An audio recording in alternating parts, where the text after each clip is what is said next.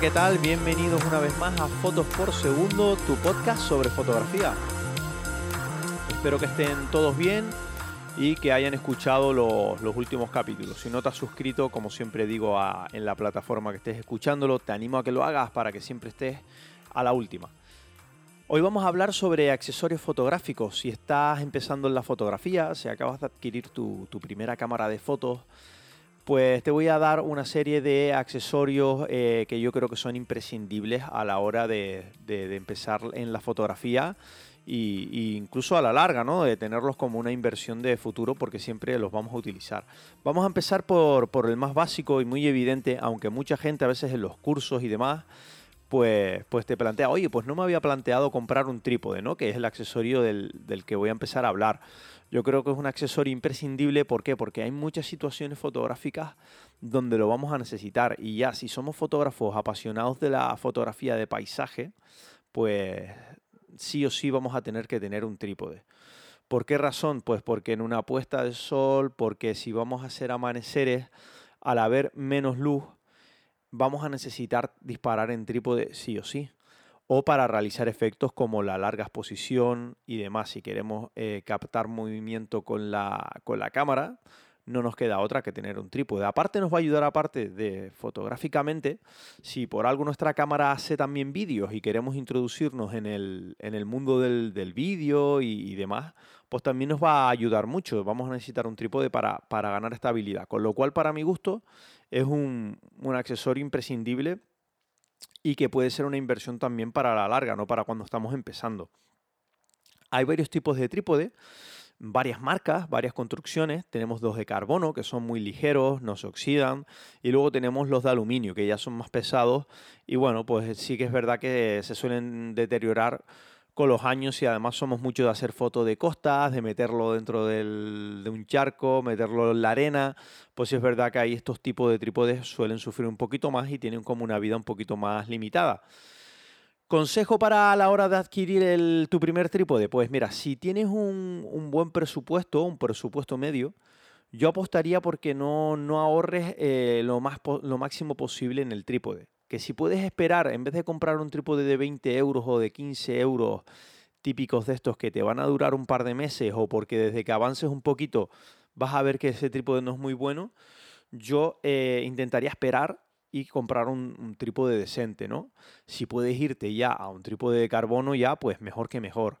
Hay diferentes marcas, tienes Vanguard, tienes Manfrotto, tienes KF Concept, que están muy de moda ahora, los Benro, ¿vale? Y ahí lo dejo a, a lección de, necesidades, de presupuesto, porque como siempre, siempre depende de la marca, pues va a tener un precio, otro y muchas cosas también, pues a, tener en cuenta, pues depende de sus características. Por ejemplo, un, un trípode de carbono es mucho más caro que un trípode de aluminio. Entonces ahí sí es verdad, cada uno valorar el presupuesto que tiene para el trípode pero consejo comprar un trípode que sea duradero, que sea bueno y que se adapte sobre todo a tus necesidades. No es lo mismo alguien que se dedique a paisaje, eh, comprar un trípode de aluminio que va a pesar mucho más, que va a ser, eh, se va a oxidar más rápido, que va a tener que cargarlo y sufrir con él, que alguien que se dedica a fotografía, por ejemplo, en un estudio. Fotografía de retrato en estudio, en verdad el trípode te da igual que pese o no, porque en principio no vas a estar cargando el trípode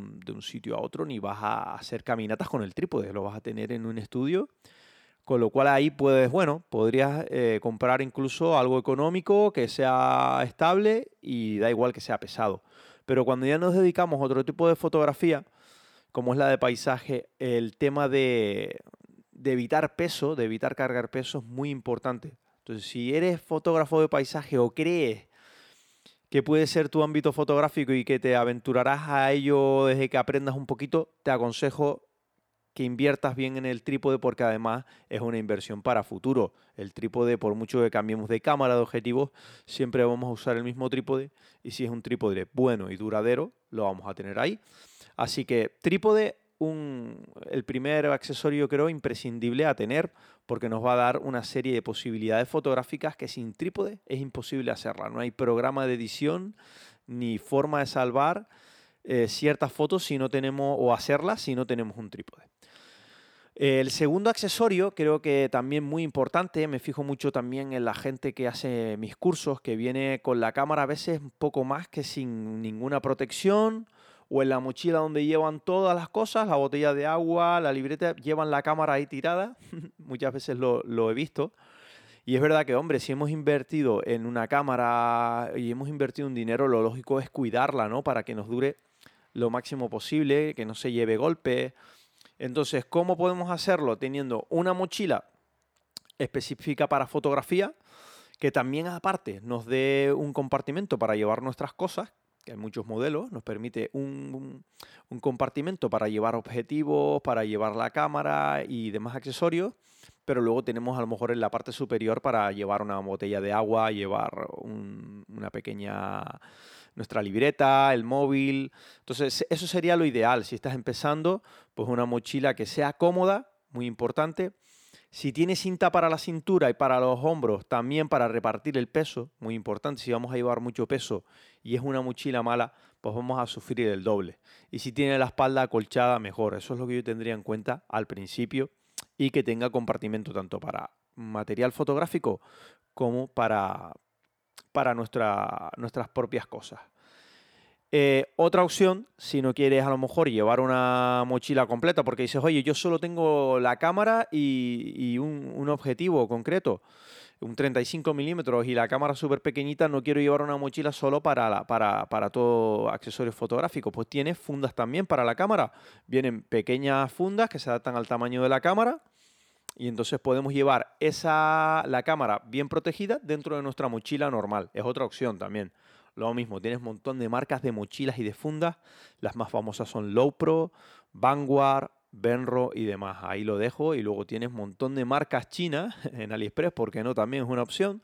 Siempre mirando que tenga buenos comentarios y buenas valoraciones. También hay opciones muy buenas pero sí es verdad que lo veo un, accesorio imprescindible porque nos va a dar comodidad. Ir con una mochila incómoda a sacar fotos, si tenemos que caminar y, hacer grandes travesías para llegar a un sitio, pues llevar mal el equipo llevar una mochila que sea incómoda, que nos hace sudar la espalda, que no tiene la espalda acolchada, que no nos permite repartir el peso, pues vamos a, a estar también en una, digamos, en una situación poco confortable y a lo mejor acabamos sufriendo y no es necesidad, ¿no? Lo importante es siempre ir acorde a lo que podamos tener, pero sí es verdad que este podcast lo que pretendo es eso, son accesorios para hacernos la vida un poco más feliz y estar un poquito más confortables a la hora de ir a hacer fotos. Siguiente accesorio, eh, correa para la cámara.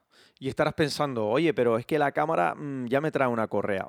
Normalmente la correa que trae la cámara es una correa muy sencilla, muy fina, la tela es muy finita y es una correa un tanto incómoda. ¿Por qué? Porque es una correa que la tenemos que tener siempre fija puesta. Quitarla y ponerla no normalmente no es fácil. Tienes que hacerle el, típico, ¿no? La pasarla por el enganche, por la anilla, los pasadores y demás y ajustarla.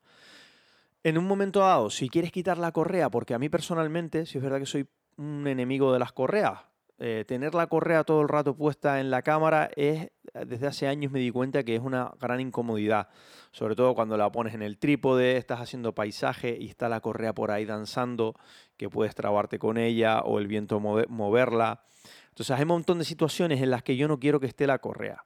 Entonces lo bueno, primeros consejos para adquirir una correa que no sea la de la, la que te trae la cámara pues si somos gente que estamos en la tesitura que yo te acabo de contar, de que a veces te sientes un poco agobiado por tener la correa, pues podemos comprar, hay una muy famosa que son las Peak Design, de la marca Peak Design.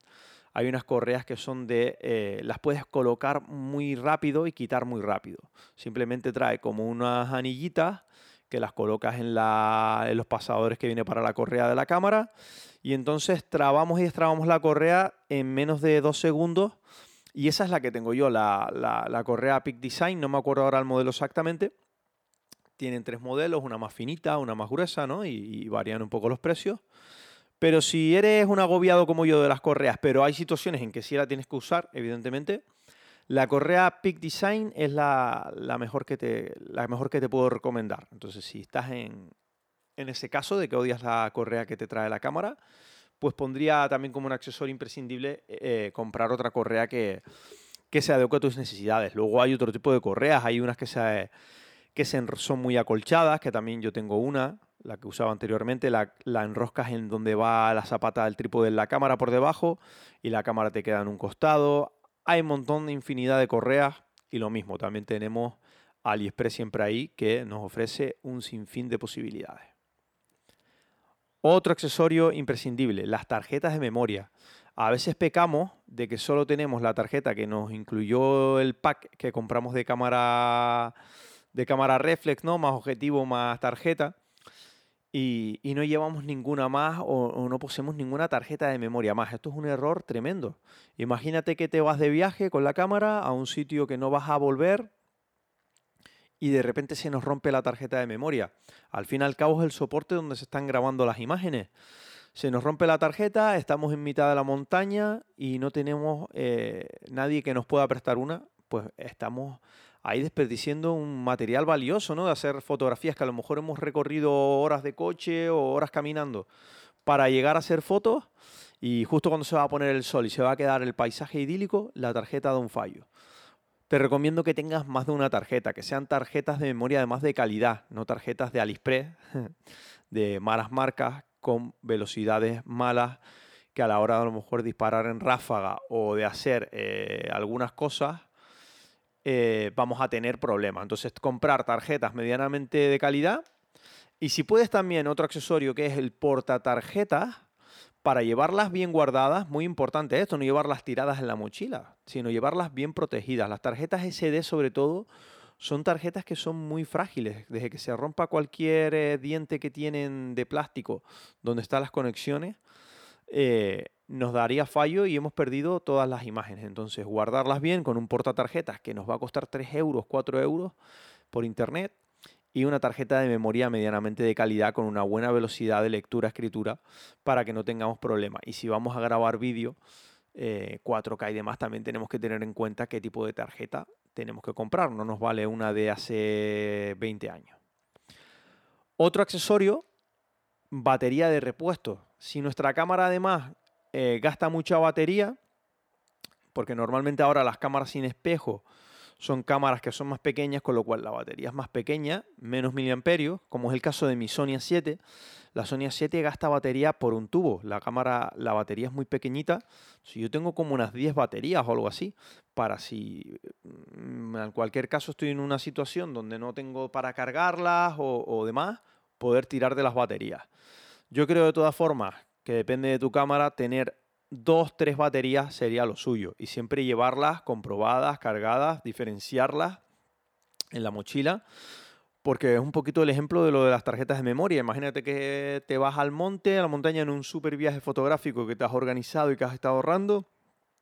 Y llegas al sitio clave y pum, batería 10% y, y no te da para hacer esas fotos. Entonces tener mínimo una, tendría una de más, o sea, mínimo dos, dos baterías y yo creo que con tres baterías es suficiente para que, para que podamos estar cubiertos en un, viaje fotográfico. Una cosa relacionada con las baterías también, otro accesorio, un cargador de baterías. Lo mismo te estarás preguntando, oye, este tío está loco. Un mm, cargador de batería me lo trae la cámara. Sí, pero normalmente, depende del modelo de la cámara, solo nos va a dejar cargar eh, una batería a la vez conectándola directamente a la cámara o si el cargador es de batería externo, o sea que sacamos la batería de la cámara y lo conectamos al cargador, nos va a dejar cargar uno. En internet, en tiendas de fotografía venden cargadores adecuados a tu tipo de batería que a veces trae dos ranuras para cargar dos baterías a la vez. Yo tengo uno y así cuando voy de viaje en vez de cargar una batería sola, que encima mi cámara, el cargador es conectar la cámara, ya depende de que tengo que tener la cámara cargando. Mientras tanto, si tengo un cargador como el que compré por 10 euros, puedo cargar dos baterías de la A7 a la vez, mientras yo puedo estar haciendo fotos. Puedo dejar las baterías cargando en el hotel y yo irme a hacer fotos por ahí sin ningún problema. Entonces te recomiendo que si, si sientes esa necesidad o tu cargador de baterías es como el mío, que compres un cargador de doble batería te va a salir 10 euros, 12 euros y vale la pena.